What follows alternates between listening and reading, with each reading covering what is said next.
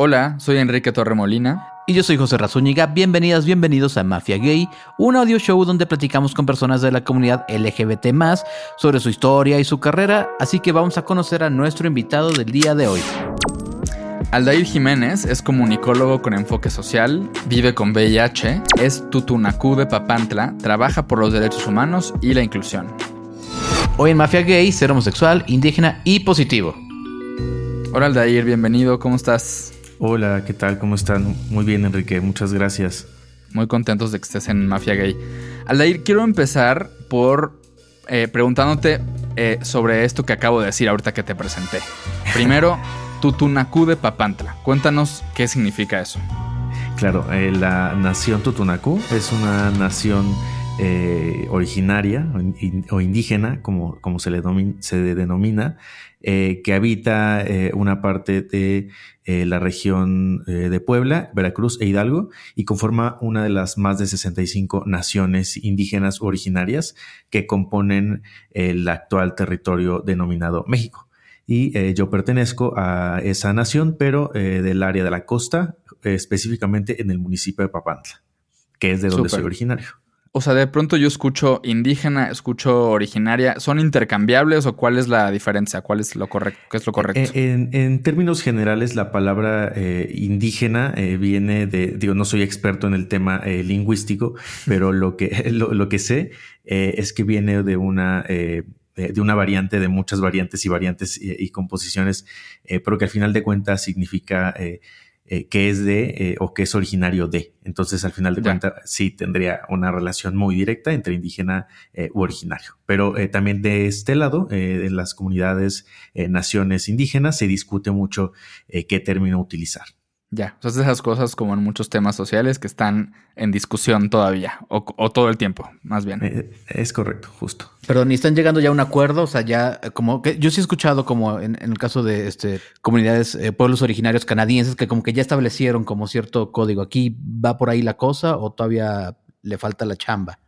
Eh, no, yo creo que le falta. No, yo creo que le falta y mucho. Y, eso hablando eh, particularmente del lugar donde, donde pertenezco. Son más de 65, entonces habrá que preguntarle a cada una de ellas. Claro. No, bueno. Sí. Aldair, y luego la otra parte. Eh, vives con VIH. ¿Por, ¿Por, qué esto es una parte importante de tu identidad o por qué es una parte que decides compartir de ti en tus redes cuando te presentas, etcétera? Eh, creo que empezó a ser importante en la medida eh, de que el diagnóstico comenzó a, significar cosas eh, muy importantes en mi vida. No solamente el recibir el diagnóstico, sino lo que venía pues con el paquete completo. y una de ellas es justo tratar de liberar el estigma y la discriminación que se tiene hacia quienes vivimos con VIH. Por eso es que de alguna manera el hacerlo público es una forma, desde mi entendimiento, de visibilizarlo. Súper. Ahora, cuando pienso en comunidades indígenas, en diversidad sexual, como que mi, cabeza se parte como en dos tipos de, ejemplos. Ahora tú me corregirás o me contarás un poco más. Por un lado, pienso en casos como de apertura o de roles de género que se van rompiendo, que se van retando, como las personas muchas, por ejemplo, que quizás de los ejemplos como más conocidos popularmente en México, fuera de México. Pero también pienso en, en escenarios donde hay como mucha homofobia, mucho rechazo. Eh, a la diversidad sexual, ¿no? En el caso de, la cultura tutunacú, por ejemplo, de la nación tutunacú, ¿cómo se vive la diversidad sexual o, cuál, es cuál fue tu experiencia? Eh, pues es muy difícil, eh, pero se es más difícil, y no voy a hablar mucho de ese tema porque no me corresponde mucho, pero se es más, difícil cuando eres mujer y eres mm. lesbiana, por ejemplo, bisexual. Eh, pero por ejemplo en mi, en mi caso muy particular ha sido complejo, eh, sobre todo por el tema del machismo, discriminación eh, que se vive todavía en los pueblos, en la mayoría de los pueblos originarios o pueblos indígenas, como lo es el caso de Papantla, donde, donde yo soy originario.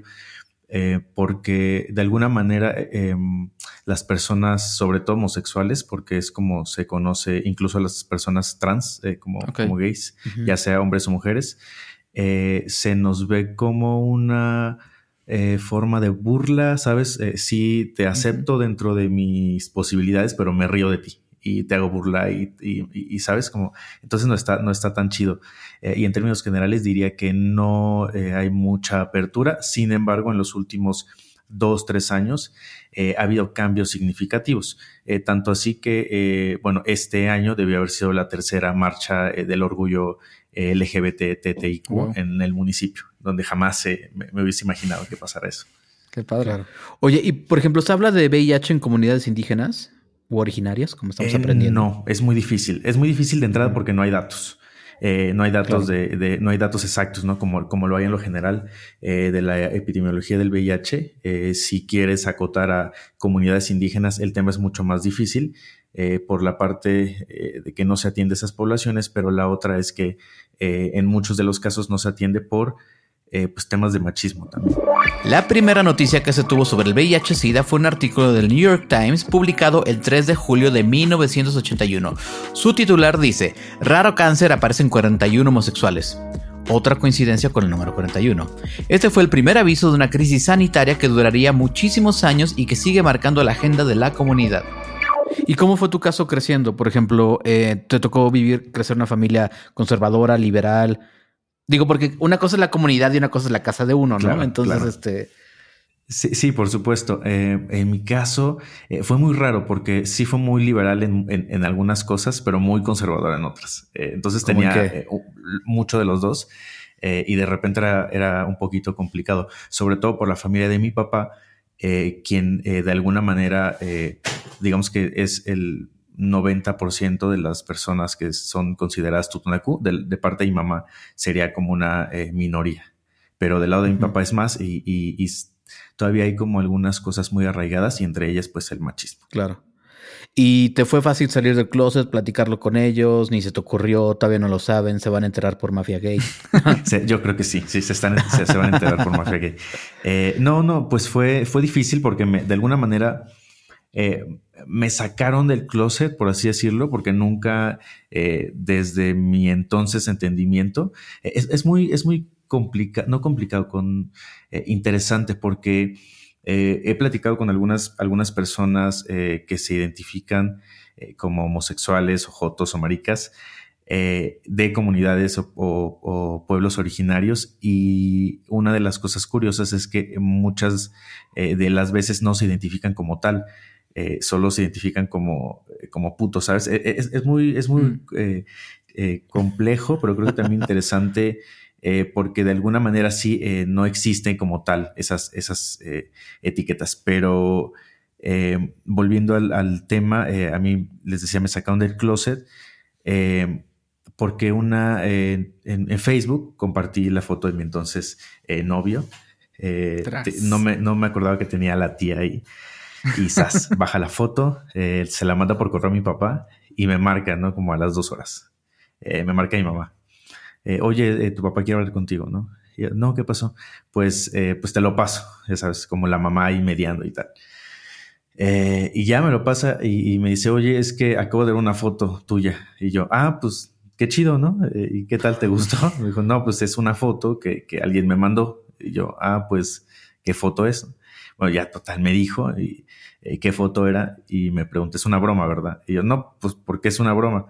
Eh, yo no estaba ahí, yo estaba eh, ya estudiando en Puebla, entonces ya no, ya no, ya no estaba yo en casa. Y, nada, total, después de eso se hizo un, total relajo y no, me habló como por tres meses. Fue, fue complicado, sí, porque cada vez que yo iba o volvía a casa era como, ok, sí, te acepto, pero cada vez que pueda te voy a recordar que la cagaste. Eh, hasta que después de una lucha constante de años, o sea, de años, eh, pues nada, ahora me puedo sentar en la mesa con mi mamá, mi papá, mi hermano, a hablar sobre VIH, eh, comunidades, ¿sabes? Como cosas que antes jamás me hubiese imaginado poder platicar. Entonces creo que en mi caso muy particular, porque sé que no para todas las personas es fácil, creo que ha sido bueno a pesar de todo. Oye, te escribes aparte como comunicólogo con enfoque social y que trabajas por los derechos humanos y la inclusión. Eh, exactamente cuéntanos a qué te dedicas o cómo es tu día a día. Eh, yo, es, es, raro también. Eh, pues yo trabajo en una organización de la sociedad civil que se dedica al tema de prevención de VIH y otras infecciones de transmisión sexual, entre otras cosas. Empecé trabajando. ¿Podemos decir el nombre de la organización o prefieres que no? Ah, sí, si quieren, sí, ah. claro. Eh, estoy en Inspira a cambio. estoy en Inspira, eh, justo llevando el área de comunicación social. Eh, y es muy curioso porque en la universidad yo estudié en la BUAP, en la Autónoma de Puebla. me fui como al el área de especialización o, de, sí, el área de especialización en comunicación empresarial. y, no opté en ese momento por hacer comunicación social. Al final, al final terminé haciendo comunicación social. Y yo creo que es lo que, lo que más me, me gusta. Eh, y llegué, pues sí, de alguna manera llegué, llegué a la organización, al tema y, al rubro, eh, pues por, el, por mi diagnóstico de VIH. Ya. Y ahora tenemos un par de preguntas más justo sobre Inspira, porque además es una organización que nos, que nos parece muy padre el trabajo que, que hacen. Alair, eres el primer invitado en Mafia Gay que se dedica profesionalmente, digamos, a trabajar por las personas que viven con VIH, entre otros temas de salud sexual, ¿no? Pero creo que es como el tema pues, principal de la comunidad LGBT, es uno de los temas principales de Inspira. ¿Por qué, ¿Por qué sigue esto siendo algo tan importante hoy para la comunidad LGBT? Es decir, ¿por qué activismo gay, activismo en temas de VIH, hoy en 2020, a treinta y tantos años de que, de que, sabemos que existe el VIH, ¿por qué siguen tan de la mano esos dos temas? Eh, yo creo que de alguna manera, aunque, aunque no... Eh, no por querer eh, reestigmatizar, sino creo que la lucha del VIH viene de la mano con la, con la comunidad eh, eh, gay principalmente, la comunidad trans. Entonces, creo que después de mucho tiempo de, la lucha en este tema, específicamente el VIH, que fueron las personas trans, las mujeres trans que empezaron también la lucha para acceder a tratamiento antirretroviral, por eso es que ahora eh, todas las personas que vivimos con VIH, incluyendo eh, hombres heterosexuales, mujeres, eh, personas adultas, pueden acceder a él. Pues va siendo más importante en la medida en que nos damos cuenta también, por una parte, que fue un momento en el que nos hizo generar o crear comunidad, bueno, le hizo en ese entonces, y ahora creo que la lucha sigue eh, por, dos, por dos razones importantes. Eh, creo que la primera es eh, los ataques de odio y discriminación que la eh, población, la comunidad eh, trans está sufriendo en este momento eh, y de alguna manera a la, a la, a la comunidad gay homosexual se nos olvida de repente que todavía hay esa lucha pendiente. Y por otro lado pues el tema de VIH lo podemos ver con lo que ha pasado en los últimos, los últimos meses, el tema del desabasto, el tema de la reconversión de hospitales por COVID que ha dejado a algunas personas sin atención y bueno, en, general eh, los crímenes de odio hacia poblaciones eh, trans, eh, hacia otro tipo de poblaciones. por ejemplo, en Veracruz ha habido, hubo un aumento en algún, algún tiempo de las personas que LGBT que, eran asesinadas, además trabajaban en el tema de VIH. Entonces creo que está muy ligado o, o están muy ligadas las dos luchas. Ahora, cuéntanos, vamos a hacerle promoción a Inspira, cuéntanos un poco qué onda con Inspira, en dónde trabajan, desde cuándo, qué hacen, etcétera. Bien, eh, pues Inspira es una organización de la sociedad civil que tiene más de eh, siete años trabajando en temas justo eh, de VIH, prevención del VIH y otras infecciones de transmisión sexual. También hacemos promoción de, prevención, detección y atención al, a VIH y otras ITS. En los últimos meses estuvimos trabajando también en un programa eh, de salud mental, perdón, dando atención a poblaciones que lo necesitaban, justo por el tema de la, de la COVID-19, aunque anteriormente ya lo hacíamos, ah, eh, durante este año se empezó a reforzar como ese tema. Eh, también damos atención integral en infecciones de transmisión sexual, desde consultas, retiro de condilomas, asesoría nutricional, por ejemplo. Eh, y bueno, eh, otro de los, de los grandes trabajos de la organización es eh, un poco la reducción de riesgos en el consumo de sustancias y hemos atendido también en el norte del país a poblaciones consumidoras de sustancias o personas en situación de movilidad. digamos que en términos generales es a lo que se dedica la organización. y además, bueno, pues hacemos otro tipo de acciones sociales que van como la donación o la canalización eh, de personas que no tienen tratamiento antirretroviral, eh, que lo necesitan, o de personas que no tienen consulta o no han recibido atención en eh, los diferentes sistemas de salud. Ya.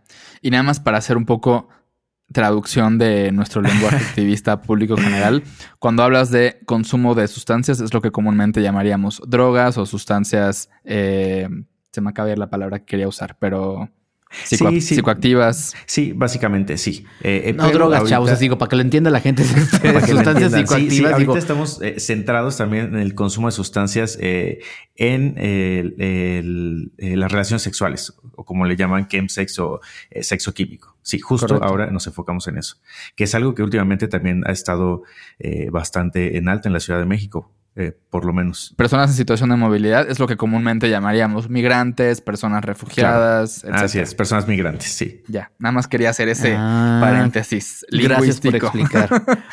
no, es que sí, es importante luego porque sí, cuando hablan de sustancias psicoadictivas, luego la gente piensa que estamos hablando de Pepsi y no. O sea, que eh, también ese es otro tipo, también. ese es otro tipo, pero, pero digo, tenemos que tenerlo claro. Y justamente hay como un incremento muy grande de, de uso de, de ciertas drogas para tener relaciones sexuales, ¿no? Ustedes eh, miden esto y, y, tienes una idea de por qué se ha incrementado tanto últimamente, por qué se puso de moda o no es una moda y siempre ha estado, simplemente no lo veíamos antes. Eh, yo creo que sí ha habido un, incremento significativo, eh, por lo menos, eh, digo, en los últimos meses antes de la pandemia, es algo que por lo menos desde la organización y con otras personas que se dedican al tema lo estuvimos platicando, pero en los últimos meses por la pandemia, creo que esa ha sido una de, los, de las razones muy particulares por las cuales ha subido el incremento del consumo, principalmente de cristal. Eh, de hecho, en las eh, quienes utilizan alguna aplicación eh, de, ligue como Grinder Hornet, se podrán dar cuenta que ahora en los perfiles aparece un anillito, un, diamantito, cositas así, y es más fácil identificar a estos usuarios o a estas personas usuarias. Que a la gente de mi edad el anillito era que te colgabas un chuponcito así. Que, sí, sí, sí, exacto, justo. Sí, íbamos a los conciertos de fe. La maquinita, ¿no? Ajá, era de esas otras cosas, sí. Sí, no, no, no, pero ahora ya es otro tipo de dulce. Sigue siendo dulce, pero otro tipo de dulce. sí, ok. Un poquito hablando acerca de la reducción de riesgos en consumo de drogas, que yo sé que es una, a mí me parece increíble cuando empecé a entender que existían organizaciones que decían como, mira, la gente se va a drogar, simplemente que lo haga con conciencia y con responsabilidad. Y sé que hay gente del otro lado que dice, no, pero ¿cómo se atreven? Pero hay, la opción realista es decir, la gente lo va a hacer, si lo quiere hacer, ¿cómo hacemos que no la, no la pase mal o que no ponga en riesgo su vida, ¿no? O tan en riesgo su vida. No sé cómo articularlo, la verdad. Cuéntame, ¿cómo, cómo se toman esas decisiones desde una organización? Eh, pues eh, creo que justo lo, dijiste, eh, las ah. personas van a consumir y no van a, o sea, no lo van a dejar de hacer. Y creo que al final de cuenta, pues la decisión más bien de apoyar a las personas, porque eso es lo que hacemos, una de las cosas importantes es que me inspira, más allá de decirte qué hacer, es, estas son las posibilidades, ¿no? dentro de lo que existe con información científica, estudiada, etcétera. Eso es lo que puedes hacer esas son las posibilidades. Eh, tú elige la que mejor se adecue a tu situación. Eh, por ejemplo, en algunas eh, actividades hemos dado kits de reducción de daños, que son como algunas popotitos para consumo de cocaína, por ejemplo, tapones para los oídos, no, recuerdo si también agujas, agujas esterilizadas limpias.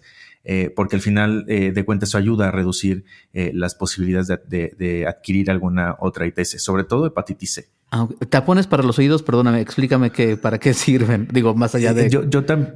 Eh, eh, era, era, era algo nuevo para mí también. Eh, justo cuando, cuando trajeron esos paquetitos, yo tenía la misma pregunta hasta que en una de estas, en uno de estos eventos se dio y, entendí el uso y es cuando vas a un lugar de encuentro y hay mucho ruido, te lastima por cuando estás en, bajo los, el consumo de alguna sustancia, ¿no?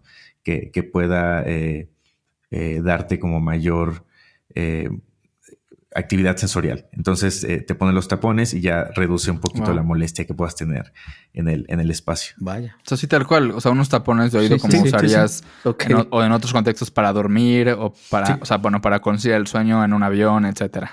Oye, a ver, parte de lo que creo que, o sea, muchas personas también conocemos de Inspira y de otras organizaciones es que hablan mucho de la importancia de conocer tu estatus de esta campaña de Sácate la duda, de, entender que el, o de saber, porque mucha gente no lo sabe, que el VIH hoy ya no es necesariamente o ya no es una condena de muerte, ¿no? Pero sigue habiendo mucho miedo, sigue habiendo mucho prejuicio y ese miedo a veces nos lleva al punto de no querer ni siquiera saber o enterarte de cuál es tu estatus. Cuéntanos un poquito de eso, o sea, cuéntanos de cómo ha ido cambiando esa actitud que tenemos las personas LGBT. Me atrevo a decir que es principalmente hombres gays, hombres bisexuales. Eh, y, cuál es la visión que tienen ustedes en Inspira y que tiene el movimiento alrededor de esto? Eh, la idea eh, o la visión es que, cambie y que todas las personas podamos hablar abiertamente de VIH y de otras infecciones de transmisión sexual. Y cuando digo abiertamente no me refiero de nuestro estatus, sino que en general del tema de la VIH. Claro. Sí, exactamente. En la medida de que lo podamos lograr, yo creo que se va a contribuir demasiado a, a muchos de los, de los objetivos y compromisos que se tienen a nivel internacional, como es la reducción del 90-90-90. Eh, al final de cuentas, el, hecho de que quienes vivimos con VIH estemos en tratamiento antirretroviral y nos mantengamos indetectables, eh, no va a ser por sí solo una solución eh, a, la, epidemia del, del VIH.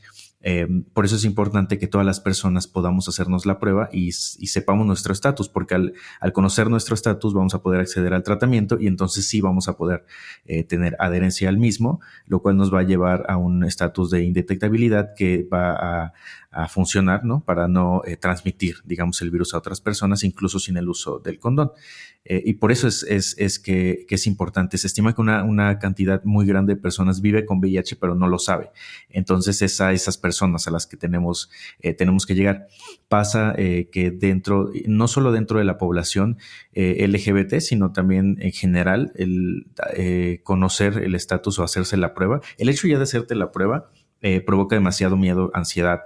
Eh, y, algunos episodios de pánico en algunos casos, eh, justo por el tema eh, o el prejuicio que se tiene al VIH. ustedes a lo mejor recordarán cómo las, los medios de comunicación mostraban el VIH cuando inició la pandemia y era como el cáncer, el cáncer rosa, el cáncer de los, de los homosexuales. Se titular muy famoso del New York Times de cáncer de homosexuales. Cáncer de homosexuales, sí, o cáncer rosa también, ¿no?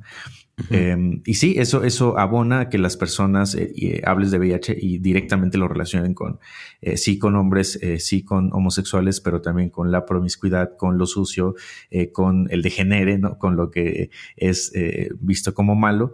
y por eso las personas no, no quieren acceder a la prueba, ¿no? Ni siquiera quieren hablar del tema.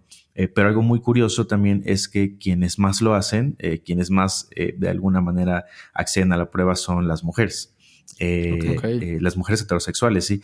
Eh, sobre todo jóvenes son las que tienen como, y por lo menos en la organización, las que tienen un poquito más la iniciativa de conocer, de conocer Esto es por un tema de como la conciencia de quiero ser, quiero, quiero, quiero tener hijos, o eventualmente tal vez quiera tener hijos y eso es importante o no va por ahí. En algunos casos, eh, no en todos, en algunos sí ha, sí ha ocurrido de esa manera directamente, pero en otros es más como, pues eh, tengo a mi novio, mi pareja, pero pues vengo a hacerme la prueba por lo menos una vez al año. Mm. Eh, en el caso de los, de los hombres que no son HSH, este, hombres, que, tienen sexo, con, otros hombres, sí, los términos, los términos. este, que no son jotos, que no son homosexuales. Digamos, también hay un miedo, pero un miedo tremendo a, realizarse la prueba. Y en poblaciones, pues, eh, gays, sí, eh, pues no, no, es más, es más complicado también. Digo, quiero tomar un, un, segundito para hablar de HSH, porque yo cuando lo entendí, cuando entendí el concepto, me pareció alucinante. Te lo voy a explicar y ustedes me dicen si estoy bien, estoy de la chingada.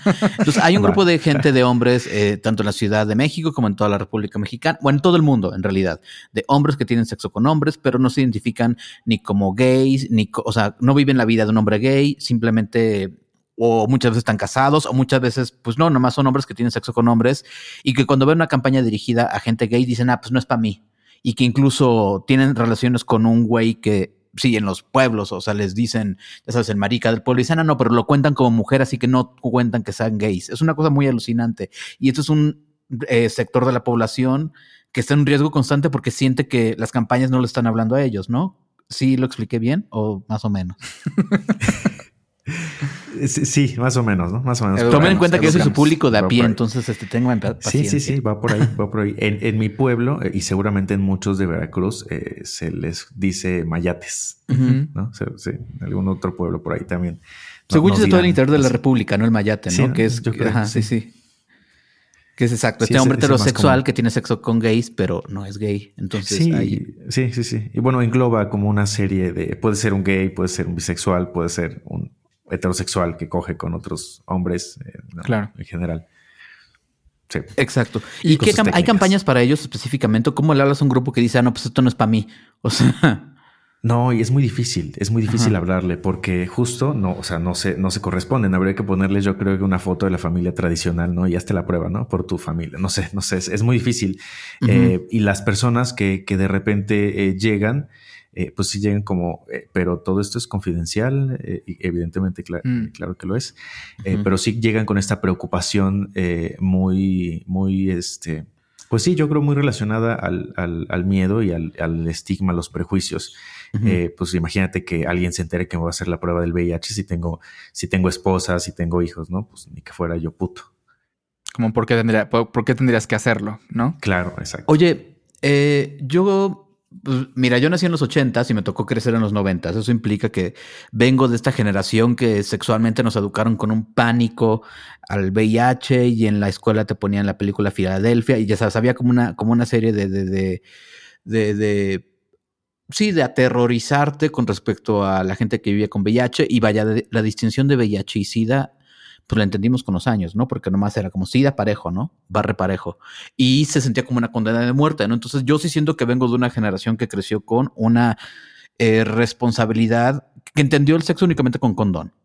Eso con los años fue cambiando. Eh, y siento, y siento, y creo que está todo mundo ha hablado de esto últimamente, que ahora sí que los chavos de ahora, con respecto a los señores que soy yo, por ejemplo, de ahora, pues sí tenemos una idea del, VIH de una forma un poco distinta, ¿no? Eh, ¿Por qué crees tú que ha cambiado esto y por qué crees que ha pasado? Eh, interesante pregunta. Es algo que en estos, en estos últimos meses eh, me he preguntado todavía, todavía más.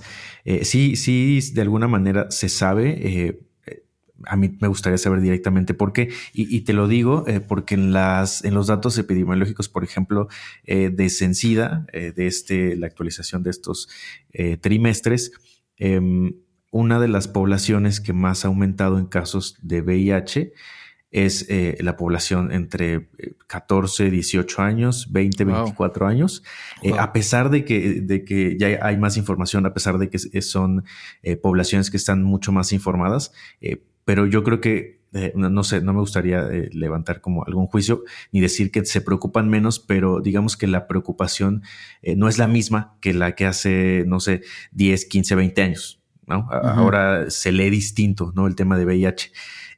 también es una realidad que se detectan más, más personas pues jovencitas, chavitas, ¿no? Entonces, eh, pues sí, no, no sé, yo creo que pues sí, directamente tendrá que ver con eh, cómo se nos eh, educó, bueno, cómo se les educó en ese entonces el tema de VIH, ¿no? Y cómo se viralizó y cómo se informó y cómo incluso la familia lo decía, ¿no? Es que pues el VIH es para los jotos, ¿no? A ti, a ti no te va a dar eso. Y, creo que aparte es uno de los, no sé, lo he platicado con algunas personas, pero el tema del VIH llega a significar como lo peor que a un homosexual le puede pasar, porque entonces la, condena o los presagios de la abuela y de la familia se cumplen, ¿no? Se va a morir de sida. Sí, como que hay esta lista de, de como, sí, como posibles como calamidades que te pueden tocar por ser gay y están desde, voy a ponerlo así entre comillas, como lo más light, que es pues que enfrentes rechazo en tu casa o en el trabajo o en la escuela, eh, que, vivas una vida de soledad absoluta, ¿no? Que nunca este, que no, que no tengas amigos, que no tengas pareja, o que seas víctima de la violencia, de crimen de odio, o que te dé VIH. Es como las cosas que te van a tocar por, por caer en este camino, pues. Sí, justo, justo, así, así se lee.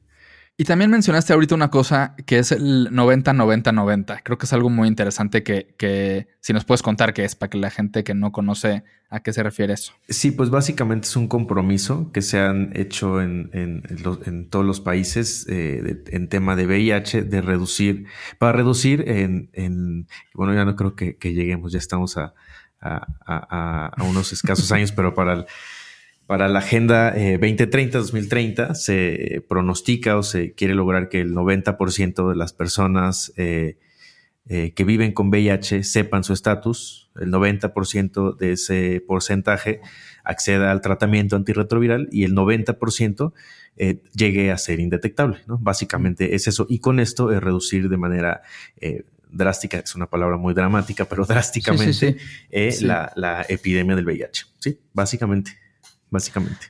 Aleiri, en Inspira tienen una forma de contribuir a, esa, ese compromiso o a esa meta muy particular, muy interesante, que es promover que las personas se hagan eh, una prueba de VIH en un contexto bastante poco, como más bien, muy, muy poco común, que son las fiestas. Cuéntanos correcto, Correcto, Como no nos gustan las fiestas a, nosotros, este, sí. pues eh, resulta que hace algunos, algunos añitos, todavía yo no estaba dentro de la organización, eh, eh, pero Inspira hace un, hace un estudio y en este estudio una de las cosas muy significativas que, que arroja es que existía un, un, miedo y un rechazo permanente en las personas, principalmente hombres que tienen sexo con otros hombres, eh, para acceder a hacerse la prueba eh, de VIH con respecto al, espacio en el que se encontraba. ¿no? Y el espacio, pues es el espacio el que la mayoría conocemos, que es un espacio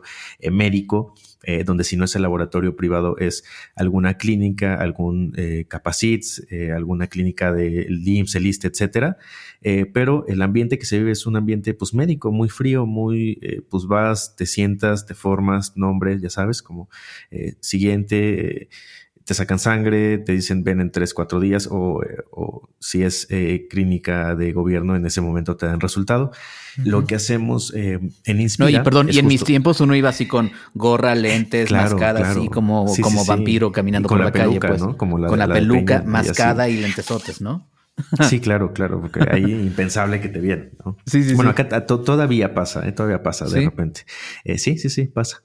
Eh, pero bueno, en Inspira le damos la vuelta completamente y en lugar de ver todo este ambiente médico muy frío, pues lo que van a encontrar es música, snacks, bebidas en algunos, algunos momentos y un ambiente totalmente libre de prejuicio y discriminación, donde las personas van a llegar y el, la ansiedad, el estrés que tenían se les va a bajar porque, eh, bueno, antes de la pandemia, ahora las medidas son un poquito más complicadas, pero antes de la pandemia eh, te recibía una persona, un drag, una drag, eh, no sé, una persona influencer, platicabas, mientras te haces la prueba, podías tomar algo, alguna bebida, a veces nos daban bebidas alcohólicas, a veces no. y bueno, tú ibas a, conocer gente, sí, la musiquita, tenías acá la, la cumbia, afuera como algo más, más fresón. Eh, y bueno, también ibas a conocer eh, personas y hacer comunidad. Al final eh, llegabas como con ese estrés y te ibas con una sonrisa y tu kit de condones, etcétera. Eso a la gente le, fascinaba, le cambió la vida. Y cuéntanos, cuéntanos un poco qué, qué descubrieron. O sea, un, poco. Digo, yo conozco la historia, por eso, por eso me gustaría que contaras un poquito más. Ustedes, o sea, apuestan por, por, por, ese, por esa campaña, ¿no? Que son estas noches de detección y qué es lo, con qué se encuentran, qué respuesta hay de la gente, qué es lo que descubren eh, a raíz de que empiezan con esto. Pues creo que la percepción eh, de hacerse la prueba incluso cambia. Eh, había personas que en ese momento, antes de las noches de detección, ya conocían Inspira, habían ido a la organización y después de eso, eh, la forma en la que, en la que se hacía la detección cambió totalmente. Eh, incluso una de las, de las historias bonitas es que una persona que fue a hacerse la prueba conoció ahí a alguien, se hicieron novios y, y, nada, se hizo como la historia de amor en las noches de detección. estuvo muy bonita. Eh, pero creo que cambia, cambia mucho la percepción, cambia mucho el ánimo con que las personas, eh, quienes reciben un diagnóstico eh, reactivo o positivo a, VIH, lo reciben de manera distinta y siempre hay consejería, siempre hay atención y siempre habrá una persona que les estará escuchando y les estará guiando en todo el proceso. Es importante, como toda la atención que damos dentro de la organización, es integral, eh, y no va a ser como tener tu resultado y ya, eh, sino aquí está el resultado y estas son las posibilidades y estas son las formas en las que tu eh, vida va a poder tener una calidad de vida distinta, digamos. Oye, y luego después, digo, para todo el mundo que nos está escuchando y que no lo sepa, te enteras que eres VIH positivo, ¿qué pasa después? O sea, si, si yo te marco ahorita y te digo, oye, ¿qué crees? me acabo de dar mis, me acaban de llegar los análisis, soy VIH positivo. ¿Qué hago? Punto, Así como, ¿cuál es tu manual de cómo recomendarías a alguien que, tiene que hacer? Eh, no, no, sé, es que es, es, que es muy complejo. Eh, cada, cada persona lo, lo, lo, vivirá de manera eh, muy particular. Eh, lo que sí podría, como desde la consejería, por ejemplo, que se hace de este lado, eso sí que es más neutral, em, pues sí, podría decir que a partir de ahora tu vida va a cambiar, sin duda. Una de las cosas que siempre trato de dejar muy claro es que si bien el VIH ahora no significa una sentencia de muerte, también es una realidad que la vida de una persona que tiene un reciente diagnóstico no vuelve a ser la misma. cambia tanto para bien como puede cambiar para mal y eso va a depender de distintas, eh, de distintas circunstancias. Por ejemplo, eh, pues nos empezamos a medicalizar y a partir de eso nuestra vida cambia completamente, ¿no? Eh, a diferencia de alguien que no tiene que estarse tomando una o hasta tres pastillas en la actualidad, por suerte, pues diarias, ¿no? Para poder tener buena calidad de vida. Pero también es, es, una realidad que con ese medicamento vamos a tener una calidad de vida muy, muy buena o incluso en, en, algunos casos mejor a quien no vive con VIH. Eh, pues sí, el, el, el, vivir o, o, tener o afrontar un diagnóstico es muy difícil, pero más difícil por lo que eh, pueda significar el VIH en términos médicos. Yo creo que en este momento, eh, yo creo que es el, lo que significa en términos sociales. Claro. Y eso todavía está más duro. Porque todavía hay discriminación, porque todavía hay estigma, etcétera. Sí, justo, justo. Entonces ya no es, eh, por ejemplo, en mi caso, no, no eres joto, eh, no eres indígena y ahora pues también eres, vives con VIH, ¿no? O como le dicen por ahí, sí, dos. Para colmo, exacto. para colmo, sí, justo.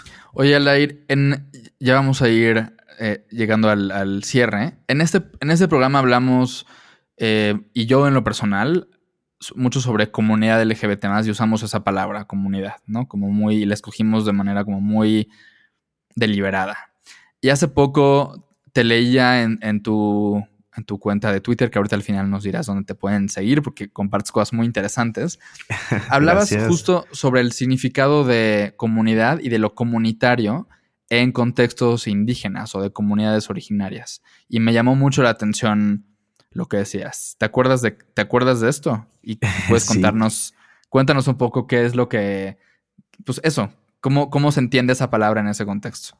Sí, claro. Y, nuevamente lo voy a hablar desde el lugar que me corresponde, que es como Tutunacu, porque hay muchísimas otras naciones. Eh, sí, este no es un episodio para que digan esto representa a todas las personas indígenas de México. Ya me para nada. Pero tú no me. No, no, no. Ah, no eso le pasa a Enrique cuando, cuando va así a inaugurar alguna primaria a Chiapas, que luego le invitan, le preguntan así, a nombre de todos los gays, ¿qué opina de tal cosa? Y es problemático que le habla en nombre de todos, pero bueno. Más, vale, más vale. ya uno se anticipa, se anticipa. exacto. Tiene, eh, un significado muy distinto al que actualmente, y digo, le damos actualmente porque yo también lo hago, eh, pues digamos que en, la comunidad o en los municipios eh, o en los territorios originarios indígenas, eh, la connotación de comunidad tiene una connotación de mucho más, no, no, quiero decir que esto no, que en la comunidad LGBT no tenga valor, pero en un sentido originario tiene un digamos un valor más arraigado que tiene que ver con lo que se hace eh, justo entre, en, comunitario, en, en, comuna, entre todas las personas por un bien común.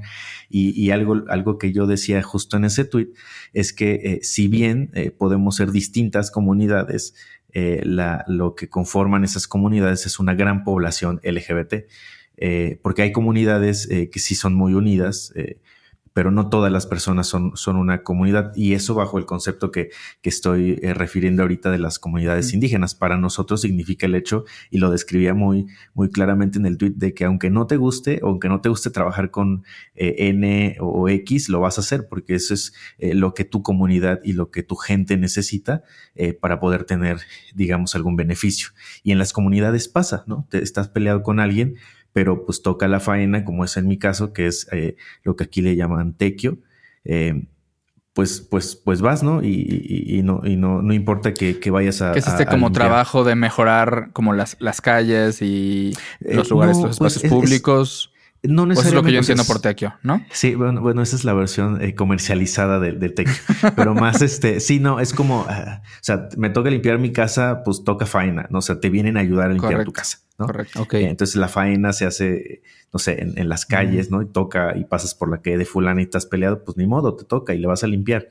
En las poblaciones, en, la población o en las comunidades LGBT, muchas veces no pasa eso. Eh, pues eh, uno puede decir abiertamente, a mí me cae gordo fulano y yo no voy a trabajar con él, aunque el trabajar con esa persona represente una oportunidad importante para la población, ¿no? Eh, por eso es que yo hacía esa eh, pequeñita, pero, pero de repente dura crítica de que, pues no lo somos, somos una población con distintas comunidades, que a lo mejor una comunidad puede ser el círculo de amigos más cercanos que son activistas y que hacen trabajo, eh, y está bien, ¿no? Pero lo que yo más bien exponía es como la apropiación de estos términos sin que esa apropiación lleve consigo toda la carga social que eso implica, ¿no? Claro.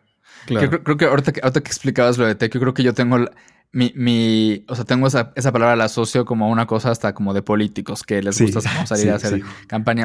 Hay una, hay una palabra que usabas mucho en, en eso que yo, que yo leí tuyo en Twitter que me gustó mucho, que es la palabra responsabilidad, que tiene que ver con eso que tú dices, como de, o sea, una comunidad es un, es un espacio donde la gente está consciente de que el beneficio, pero también las posibles amenazas y demás, van más allá de, de, de de ti a nivel como individual, ¿no? Entonces, como de, como este sentido de responsabilidad con las y los demás. Sí, justo, justo.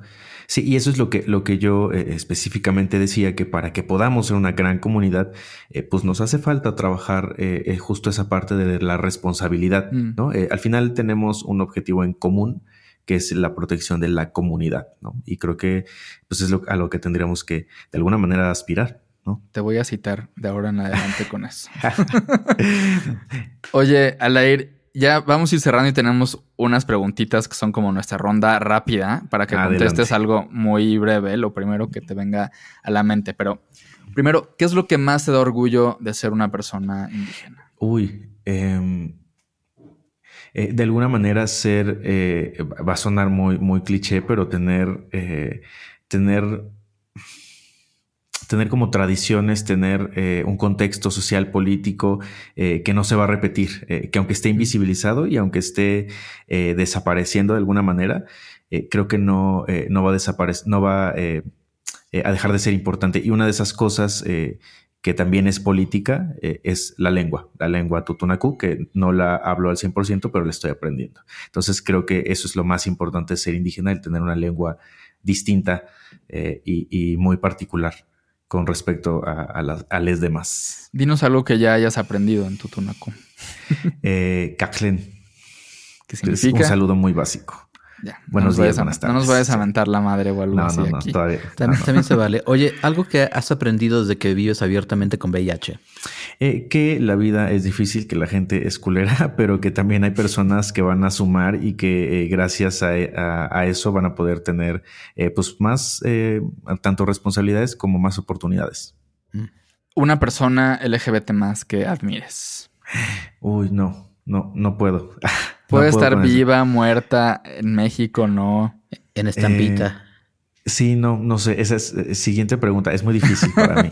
es muy difícil. Yo digo que todas, para mí todas. Sí, todas. Yo pondría todas. bueno, al menos pensé que iba a decir ninguna. Ok, todas uno. Todas suman. ah, bueno, última pregunta. ¿Dónde puedes seguirte, leerte nuestra audiencia? Quien, los que se quieran poner en contacto contigo. Eh, sí, eh, pues en Facebook, Twitter, eh, Instagram. Estoy más tiempo en, Twitter. Quizá en las otras no me encuentren, pero estoy como H-I, H-I-R, J-I-R-A, que es Gir Gira. Es, medio raro. H-I-R, J-I-R-A. Así es, ahí me encuentro. Aldair Jiménez, muchas, muchas gracias por acompañarnos en este episodio de Mafia Gay. Al contrario, muchas gracias a, ustedes, Enrique Joserra, por la invitación. Y, pues nada, esperemos que sigamos eh, por ahí compartiendo más espacios. Seguro. Muchas gracias. Yo soy Enrique Torremolina. Y yo soy José Razúñiga, gracias a nuestro productor Fernando Cisniega. Esto fue Mafia Gay y hasta la próxima.